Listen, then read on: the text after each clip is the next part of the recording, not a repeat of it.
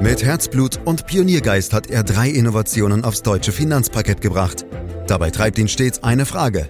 Wie können wir die Menschen in Deutschland zu besseren Anlegern machen? Karl Matthäus Schmidt, Vorstandsvorsitzender der Querin Privatbank und Gründer der digitalen Geldanlage Querion. Freuen Sie sich auf Klug anlegen, den Podcast zur Geldanlage. Anleger und Investoren rund um den Globus beschäftigen sich zunehmend mit dem Thema Inflation. Denn in den USA kletterten die Preise zuletzt bis auf über 5% nach oben. Und in Deutschland liegt die Teuerung im Vergleich zum Vorjahr aktuell bei über 3%. Und das ist immerhin so viel wie seit rund zehn Jahren nicht mehr. War das nur ein kurzes Aufflackern oder wird das ein anhaltender Trend? Was bedeutet diese Entwicklung für das sauer ersparte Geld und mit welchen Anlagestrategien kann man sich vor Inflation schützen?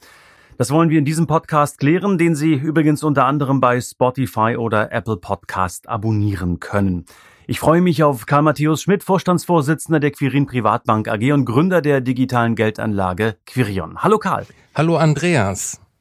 Ja, viele Börsianer beruhigen und verweisen auf vorübergehende Effekte an der Inflationsfront und im kommenden Jahr sei der ganze Spuk schon wieder vorbei, sagen sie. Was glaubst du? Also ich sehe das auch recht entspannt und würde die aktuelle Entwicklung nicht überinterpretieren. Nach einem Jahr voller wirtschaftlicher Einschränkungen ist es doch nur verständlich, dass vor allem besonders gebeutelte Branchen wie die Gastronomie oder die Reisebranche höhere Preise durchsetzen möchten. Und nach allem, was man hört, akzeptieren die Verbraucher das auch, zumindest mal in der Gastronomie.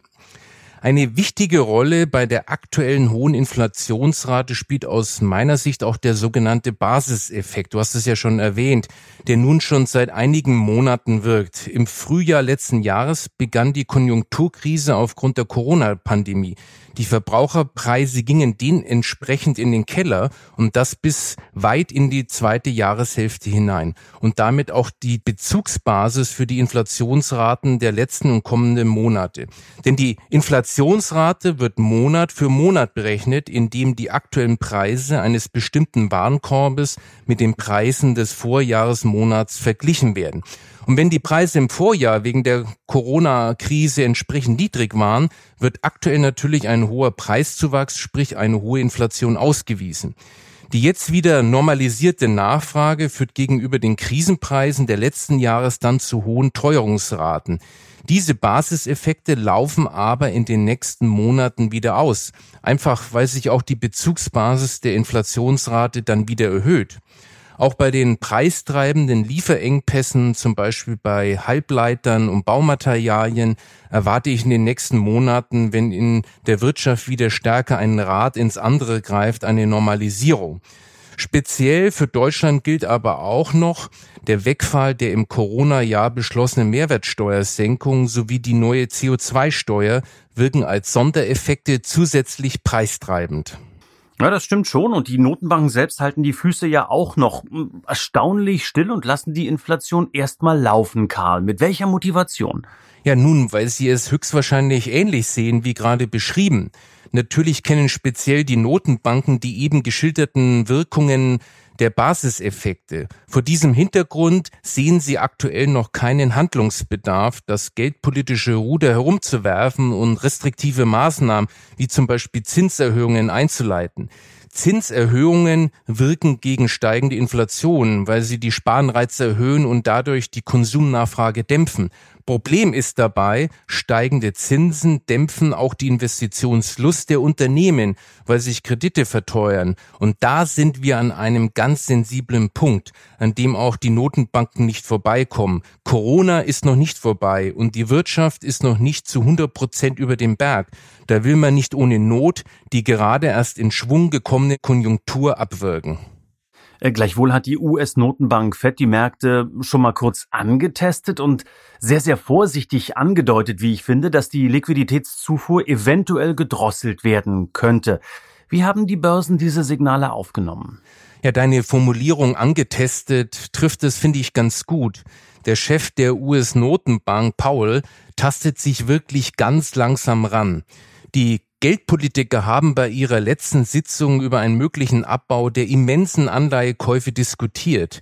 Diese Aufkäufe sorgen ja für die besagte Liquiditätszufuhr, vor allem bei Banken, denen die Zentralbank diese Anleihe gegen frisch gedrucktes Geld abkauft. Bei den Diskussionen ging es vor allem um Timing, Geschwindigkeit, Ausgestaltung einer möglichen Drosselung und nicht schon darum, dies auch tatsächlich zu tun. Denn auch die US-Wirtschaft ist noch nicht wieder völlig sattelfest und daher hält auch die Fed grundsätzlich erstmal an ihrer lockeren Geldpolitik fest. Was jetzt die Börse anbelangt, so sind eine straffere Geldpolitik oder steigende Zinsen oder auch nur die Ankündigung ja eigentlich Gift für die Börse. Tatsächlich aber haben die Märkte kaum reagiert. Sowohl am Aktien- als auch am Anleihenmarkt gab es keine nennenswerte Kursausschläge, die nachhaltig in die eine oder in die andere Richtung geführt haben. Das mag einerseits damit zu tun haben, dass auch die Börsianer sich nicht vorstellen können, dass die Notenbanken unnötig den Konjunkturaufschwung gefährden. Andererseits zeigen die Diskussionen rund um eine Eindämmung der Liquiditätszufuhr und die Normalisierung der Zinspolitik auch, dass die Fed nicht bereit ist, die Inflation völlig links liegen zu lassen, nach dem Motto, die Konjunktur geht über alles, die Inflation ist uns erstmal egal. Schließlich ist eine Notenbank auch für eine Preisstabilität zuständig. Die aktuellen Diskussionen haben also auch etwas mit der Glaubwürdigkeit der FED zu tun und die wurde dadurch gestärkt. So zumindest erkläre ich mir die neutrale Marktreaktion. Karl, bevor wir noch etwas tiefer in die Materie einsteigen, noch eine grundsätzliche Frage. Was bedeutet Inflation eigentlich für die Unternehmen und in der Folge für die Aktionäre? Ist das jetzt eigentlich gut oder ist das schlecht? Also Inflation bedeutet erstmal Kaufkraftverlust für alle. Von daher ist das erstmal schlecht für Verbraucher, ob Aktionär oder nicht. Aber das ist nur eine Seite der Medaille. Grundsätzlich sind steigende Preise auch ein Signal für einen wirtschaftlichen Aufschwung. Daher sollten wir zumindest aktuell sogar froh darüber sein, dass die Preise wieder anziehen. Nicht umsonst setzt die EZB ihr Inflationsziel auch bei zwei Prozent an und nicht rund um die Nulllinie. Im Prinzip ist das der Versuch, einen Mittelweg zwischen einer wirtschaftsfördernden Preissteigerung und gerade noch erträglichen Kaufkraftverlust zu finden. Übrigens nebenbei, das 2%-Ziel ist erst jüngst neu formuliert worden. Bislang hieß es unter aber nahe zwei Prozent. Neuerdings aber akzeptiert es die EZB auch, wenn man zeitweise moderat über den Zielwert liegt. Damit ist die Notenbank nicht mehr unmittelbar zum Reagieren gezwungen, sollten die Inflationsraten zeitweilig nach oben oder nach unten von der 2%-Marke abweichen. Da gab es einige Kritik von Experten, die befürchten, dass die EZB nun zu starke Preissteigerungen akzeptiert, nur um die Wirtschaft nicht mit Zinserhöhungen zu belasten. Ich würde das neue Inflationsziel aber nicht so kritisch sehen. Letztlich hat die EZB doch schon seit Jahren, analog übrigens zur FED, auch verstärkt die Wirtschaft mit im Blick. Und das ist ja auch nicht vollkommen verkehrt. Mit der verbalen Anpassung hat man sich eigentlich nur an die Realitäten angepasst. Aber jetzt bin ich ein bisschen abgekommen vom äh, Thema. Nochmal zurück zur Inflationsauswirkungen auf Aktien. Höhere Preise ziehen im Normalfall steigende Einnahmen und Gewinne der Unternehmen und in der Folge anziehende Aktienkurse nach sich. Auch wenn das nicht für Firmen aus allen Branchen gleichermaßen zutrifft. Aber das Ganze hat auch Grenzen. Unternehmen können ja nicht grenzenlos steigende Preise an den Endverbraucher weitergeben. Wenn die Inflation über längere Zeit hinweg deutlich anzieht, dann steigen die Marktzinsen und das wiederum ist schlecht für die Unternehmen, weil es die Finanzierungen ganz einfach verteuert. Äh, Karl, können Sie schon die Unternehmen oder Firmen? Ich war jüngst in Frankfurt, habe einen Aperol Spritz für 13,80 Euro getrunken. äh, ich habe leider vorhin nicht in die Karte geguckt und habe es auch bezahlt. Also ein Stück weit kann man die Grenzen schon austasten. Absolut. Das ist aber ein stolzer Preis. ja, würde ich auch so nicht wieder bezahlen, äh, sage ich dir ehrlich. Aber mach's vielleicht noch mal konkreter für uns. Welche Branchen und Sektoren würden denn von einer anziehenden Inflation profitieren? Welche würden eher unter Druck kommen? Andreas, mit dieser Frage führst du mich auf ein sehr dünnes Eis, denn du weißt ja mittlerweile, dass wir aus guten Gründen in unserer Strategie prognosefrei unterwegs sind. Aber ich will deiner Frage auch nicht ausweichen. Am meisten profitieren von steigenden Preisen in der ersten Linie Unternehmen, die Rohstoffe anbieten. Rohstoffkonzerne verdienen dann automatisch deutlich mehr Geld, ohne die Fixkosten wesentlich erhöhen zu müssen. Ihr Geschäft ist aber auch sehr zyklisch, denn in einer Phase fallender Rohstoffpreise verdienen sie entsprechend weniger. Am anderen Ende des Spektrums sind Unternehmen, die sich aufgrund des extremen Wettbewerbs sehr schwer damit tun, steigende Einkaufspreise an die Endverbraucher weiterzureichen. Diese Unternehmen kommen durch Inflation also eher unter Druck. Dies betrifft Firmen, die Massenprodukte herstellen und ihre Kunden über den Preis von der Abwanderung zur Konkurrenz abhalten müssen. Die Lebensmittelbranche, Aldi, Lidl und Co. stehen hierfür exemplarisch. Dazwischen stehen Unternehmen, die hochwertige Produkte oder Dienstleistungen anbieten und nicht unter einem so extremen Konkurrenzdruck stehen. Dadurch verfügen sie über eine gewisse Preissetzungsmacht und haben eher die Möglichkeit, gestiegene Produktionskosten über höhere Verkaufspreise abzufangen. Aktuell sind die Halbleiterproduzenten hier ein gutes Beispiel. Aber nochmal, diese Überlegungen sollten keine Grundlage für Anlageentscheidungen sein. Das wäre reine Spekulation. Damit sind wir jetzt mittendrin in unserem Thema Anlagestrategien bei Inflationsszenarien, Karl. Speziell dafür gibt es ja auch sogenannte inflationsindexierte Anleihen. Wie funktionieren die Papiere? Da solche Anleihen in der Regel von Staaten ausgegeben werden, lass uns hier mal von einer inflationindexierten Bundesanleihe ausgehen. Solche Anleihen bieten Anlegern einen Inflationsausgleich, also im Prinzip einen Inflationsschutz. Anders als bei den klassischen Anleihen steht der jährliche Zinssatz nicht genau fest. Nur bei Auflage wird ein Anfangszinssatz festgelegt. Die Verzinsung der nächsten Jahre orientiert sich dann, wie auch die Rückzahlungssumme am Laufzeitende, an der Entwicklung eines offiziellen Verbraucherpreisindexes während der Laufzeit der Anleihe. Diesen Inflationsschutz gibt es allerdings nicht umsonst. Der Preis hierfür ist ein niedriger Anfangszinskupon und eine zunächst niedrige Rendite im Vergleich zu klassischen Bundesanleihen ohne diesen Schutz. Denn bei herkömmlichen Anleihen müssen Anleger damit leben, dass die Inflation in Zeitablauf ein Teil der laufenden Verzinsung und des Rückzahlungswertes real, das heißt nach Inflation, zunichte macht. Nun ja, aber das heißt auch, Karl, wenn die Inflation wie aktuell recht hoch ist und vielleicht doch noch weiter steigt, äh, dann mache ich mit diesen Papieren doch ein ganz gutes Geschäft. Klingt doch ganz smart. Ja, ganz so einfach ist es leider nicht, Andreas. Der Anlageerfolg hängt nicht von den augenblicklichen Inflationsraten ab, sondern von den zukünftigen Inflationsraten und wie sich diese mit der Zeit verändern. Bei der Bewertung von Inflationslinkern, wie inflationsindexierte Anleihen auch genannt werden, spielt deshalb die sogenannte Break-Even-Inflationsrate eine wichtige Rolle. Sie zeigt an, ab welcher zukünftigen Inflationsrate inflationsgeschützte Papiere am Ende die gleiche Rendite, also real nach Inflation, abwerfen werden wie vergleichbare festverzinsliche. Für Deutschland beträgt sie aktuell 1,7 Prozent, für die USA 2,5 Prozent. Dies heißt konkret, wer erwartet, dass die zukünftige Teuerung beispielsweise in Deutschland im Durchschnitt höher ausfallen wird als 1,7 Prozent, macht mit inflationsgeschützten im Vergleich zu normalen Anleihen ein gutes Geschäft, wenn er damit recht hat. Er muss aber unter Umständen Verluste in Kauf nehmen, wenn seine Inflationsprognose eben nicht eintritt. Mhm, das klingt hm, offen gesagt wieder mal, muss ich sagen, wieder mal in der Finanzbranche nach einem recht komplizierten Produkt, Karl. Ist ein Investment vor diesem Hintergrund überhaupt sinnvoll? Also so richtig erwärmen kann ich mich für dieses Produkt nicht. Letztlich sind sie eben hochkomplex und das ist genau das, was Anleger meiden sollten. Allenfalls sind sie für institutionelle Investoren geeignet, ansonsten wirklich nur für Privatanleger, die die Funktionsweise und Besonderheiten dieser Papiere vollumfänglich durchdrungen haben, bewusst ein prognosegetriebenes Investment tätigen wollen, was ich ja, wie du weißt, nicht so richtig gut finde. Mhm. Sachwerte wie zum Beispiel Gold oder Immobilien sind da ja schon viel, viel leichter verständlich, wie ich finde jedenfalls, gelten auch gemeinhin als ziemlich sicher bei starker Inflation. Karl, kann Gold schützen? Ja, kann natürlich, aber, und das ist das Problem, muss aber nicht.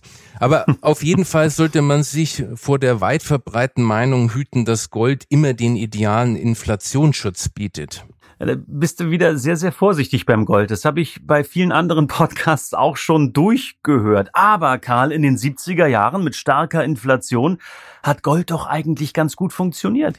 Da hast du recht, Andreas. Die Vergangenheit zeigt aber eben auch, dass es einige stärker und auch längere Inflationsphasen gab, in denen Gold keinen Wertzuwachs zu verzeichnen hatte oder sogar absackte. Zum Beispiel Ende der 80er und Ende der 90er Jahre. Da war Gold alles andere als ein Inflationsschutz und auch die aktuelle Situation lässt sich da anfühlen. Auch wenn höhere Inflationsraten erst seit kurzem vorherrschen, hätte der Goldpreis doch nach der These zumindest leicht steigen müssen. In Wirklichkeit schwächelt der Goldpreis aber seit Monaten. Also ein pauschaler Inflationsschutz ist Gold sicher nicht. Eher kann man von einem Schutz vor unvorhersehbaren und langwierigen Krisen sprechen, denn solche Ereignisse treiben den Goldpreis. Und selbst bei einer stärker anziehenden Inflation geht ja nicht gleich die Welt unter. Mhm. Gehen wir weiter zu Immobilien, dem sogenannten Betongold. Ein schönes Haus oder eine Eigentumswohnung werden ja zumeist als durchaus wertbeständig angesehen. Karl, auch in deinen Augen? Also in Deutschland ist das sicher so, vor allem für Wohnimmobilien. Viele Anleger schätzen sie als Substanzwert und verbinden damit auch grundsätzlich Werterhalt. Die letzten Jahre geben ihnen recht. Insbesondere in den letzten Jahrzehnt haben sich die Immobilienpreise vor allem in den Ballungsräumen rasant nach oben entwickelt. Seit 2011 im Durchschnitt aller Wohnungen kumuliert um 80 Prozent. In dieser Zeit war Inflation im Allgemeinen allerdings kein großes Thema, denn sie lag durchschnittlich bei rund 1,3 Prozent pro Jahr. Letztlich war vielmehr die laxe Geldpolitik der Notenbanken und die daraus resultierenden extrem niedrigen Hypothekenzinsen die Grundlage für den Immobilienaufschwung. Hinzu kamen der permanente Wohnungsmangel und vergleichsweise hohe Mieten. Aber Achtung, steigende Inflationsraten können sogar zur Gefahr für Wohnimmobilien werden. Dann nämlich, wenn sie zu Leitzinserhöhungen durch die EZB und damit womöglich zu spürbar anziehenden Zinsen bei Immobilienfinanzierungen sorgen. Wer also darauf setzt, dass nach zehn Jahren kräftig steigender Immobilienpreise die Preise immer weiter steigen, könnte bei sinkender Nachfrage als Folge steigender Kreditzinsen enttäuscht werden weil ganz einfach die Hauspreise fallen. Steigen zum Beispiel die Finanzierungskosten von ein Prozent auf zwei Prozent und nehmen wir an, Immobilieninvestoren wollen die gleiche Eigenkapitalrendite erzielen, fallen die Immobilienpreise um 15 Prozent. Versteh mich aber nicht falsch, Andreas. Wohneigentum ist grundsätzlich eine gute Sache und bietet viele Vorteile. Zum Beispiel bieten insbesondere selbstgenutzte Immobilien einen höheren Wohnwert. Manche sprechen sogar von einer emotionalen Rendite und ich finde, da ist durchaus was dran. Auch haben Immobilien eine hohe Lebensdauer und können dank großzügiger Freibeträge auch günstig vererbt werden. Einen Inflationsschutz bieten Immobilieninvestments aber, wenn überhaupt, nur begrenzt. Apropos emotionale Rendite, habe ich gespürt, als ich dich im Frühjahr besucht habe, Karl. Emotionale Rendite in deinem neuen Brandenburger Zuhause. Du hast da viel gewerkelt, gebaut, natürlich auch investierst ähm, da eine Menge. Spielte da in deinen Überlegungen auch der Inflationsgedanke, zumindest im Hinterkopf, eine Rolle? Nein, ehrlich gesagt äh, gar nicht. Äh, dass ich gebaut hatte, das hatte am Ende ganz persönliche Gründe. Erhöhung der Lebensqualität, der Wunsch auf dem Land zu leben, aber bei mir spielt auch der Spaß an Architektur eine Rolle. Trotzdem gehört bei mir die selbstgenutzte Immobilie schon zu meinem Vermögensmix, äh, den ich haben möchte. Mhm. Halten wir also fest, äh, einen perfekten Inflationsschutz scheint es doch so nicht zu geben. Was sollten die Sparer vor diesem Hintergrund also idealerweise tun? Sich zuallererst mal nicht verrückt machen lassen, Andreas. Viele Medien haben hier den Hang, Inflationsentwicklungen zu dramatisieren. Die Inflationsentwicklung darf auch auf keinen Fall Ausschlag geben für konkrete Anlageentscheidungen sein. Für die Preisbildung an den Märkten ist schließlich nicht allein die Inflationsentwicklung entscheidend, sondern vielmehr ein ganzes Bündel unterschiedlichster Faktoren. Im Übrigen können sich die Umstände jederzeit schnell ändern. Corona ist ja da das beste Beispiel was heute alle aufregt, kann morgen schon vergessen sein. Wer weiß, vielleicht ist in einem Jahr Inflation nur noch ein Randthema. Mein grundsätzlicher Tipp für den Sparer wird dich wirklich nicht überraschen. Nicht nur in Inflationszeiten, sondern ganz generell fährt man mit einem global breit gestreuten Aktiendepot am besten. Und das Ganze bitte unbedingt prognosefrei, denn die Depotaufstellung von Spekulationen über die zukünftige Inflation, Zinsentwicklung, Konjunkturentwicklung einzelner Unternehmen und so weiter abhängig zu machen, kostet Nerven und am Ende, wie du weißt, auch Rendite. Stimmt, Karl. Äh, der Tipp hat mich nicht wirklich überrascht von dir, nach all dem, was wir von dir auch gelernt haben in den vergangenen Monaten. Und dann wird dich vielleicht meine nächste Frage auch nicht überraschen. Äh, denn äh, was hältst du denn jetzt davon, einfach von allem ein bisschen? Also eben nicht nur Aktien, Immobilien und eben halt auch Gold im Vermögensmix zu haben, selbst wenn du eben halt kein großer Fan von Gold bist. Also ich finde deine Idee grundsätzlich äh, richtig gut. Oh, aber wir haben mal Glück gehabt hier. so ist es, mein Lieber. Risikostreuung ist ja nicht nur innerhalb eines Aktiendepots wichtig, sondern auch anlagenklassend übergreifend. Für die wenigsten Anleger dürfte eine reine Konzentration auf Aktien zielführend sein. Zum Beispiel als Stabilitätsanker ist in der Regel auch ein gewisser Anteil an internationalen Anleihen notwendig.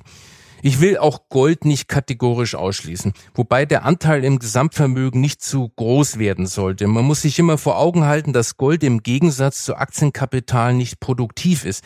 Es besitzt vor allem einen ideellen Wert und sollte eher als eine Art Kriseninvestment ohne zu hohen Renditeanspruch gesehen werden. Ich persönlich würde nicht mehr als fünf, meinetwegen plus minus zwei Prozent meines Vermögens in Gold anlegen. Zehn Prozent ist schon eine sehr spekulative Größenordnung, zu der ich nicht rate. Immobilienanlagen, zum Beispiel in Form von entsprechenden Fonds, können eine breit gestreute Aktien- und Anleiheanlage gut ergänzen. Bitte nicht vergessen, dass eben auch die eigengenutzte Immobilie dazugezählt werden muss. Vor dem Hintergrund sind auch andere alternative Investmentklassen interessant, wie zum Beispiel Microfinanz oder auch äh, Private Equity. Aber auch hier gilt die eiserne Regel der Risikostreuung. Mhm. Karl, du kennst mich ja nun auch schon ein bisschen und weißt, dass ich den Perspektivwechsel liebe. Und am Ende dieses Podcasts würde ich genau diesen Perspektivwechsel wagen mit dir und die Frage mal komplett umdrehen. Also was wäre eigentlich jetzt das Dümmste, was man bei Inflationsangst tun kann? Ja, wir haben den Negativzins, keine Frage, aber das Dümmste wäre wirklich, sein Geld unter das sprichwörtliche Kopfkissen äh, zu legen. Denn Inflation zehrt an der Kaufkraft von Vermögen, das nicht arbeitet. Auf Tagesgeld und Sparkonten tut es das übrigens wegen den Nullzinsen seit rund zehn Jahren auch nicht mehr. Besonders warnen möchte ich vor Anlagestrategien, die vermeintlich gut laufen, wenn die Inflation stärker zuschlägt. Wenn sich die Inflationsraten doch auf einem höheren Niveau halten sollten, gebe ich dir Brief und Siegel, dass wieder verstärkt Produkte auf den Markt kommen, die genau das versprechen und die sich das gut bezahlen lassen. Was dann rauskommt, ist aber meistens heiße Luft. Man muss nur in die jüngere Vergangenheit gucken. Da hat schon mancher Kunde fast sein ganzes Vermögen verloren, weil er auf irgendwelche prominenten Crash-Propheten gehört hat. Verdient haben dann vorher aber vor allem die Fondsmanager und nicht die Anleger. Also halten wir fest, ähm, auch in Inflationszeiten am besten das tun, was man immer tun sollte. Prognosefrei investieren, breit streuen, Aktien, Immobilien, Gold durchaus in einem großen Vermögensmix zusammentun. Und dann sollte hoffentlich auch in Inflationszeiten nicht viel passieren. Danke, Karl Matthäus Schmidt, für diesen Podcast, für diese Inhalte. Ähm, dieser Podcast, den können Sie jeden Freitag frisch ähm, hören. Am besten abonnieren Sie ihn direkt, um keine Folge zu verpassen. Sie können uns bewerten, uns weiterempfehlen. Sie können uns Fragen stellen unter podcast.quirinprivatbank.de und Sie können auch nachgucken, ob es nicht viel mehr aus der großen, weiten Welt der Investments nachzulesen gibt unter www.quirinprivatbank.de. Auch heute wieder herzlichen Dank fürs Lauschen. Das war Klug anlegen. Der Podcast zur Geldanlage der Quirin Privatbank mit dem Vorstandsvorsitzenden Karl Matthäus Schmidt. Wir freuen uns über Ihre Rückmeldungen und Themenwünsche, die Sie uns gerne an podcast.querinprivatbank.de senden können. Die Quirin Privatbank steht für echte Unabhängigkeit, da sie auf Provisionen und hauseigene Produkte verzichtet. Das innovative Anlagekonzept Markt, Meinung, Wissen beruht auf bewährten Erkenntnissen der Finanzmarktforschung und investiert frei von Prognosen in den weltweiten Kapitalmarkt. Die Bank unterstützt interessierte Anleger bei der Altersvorsorge und dem langfristigen Vermögensaufbau.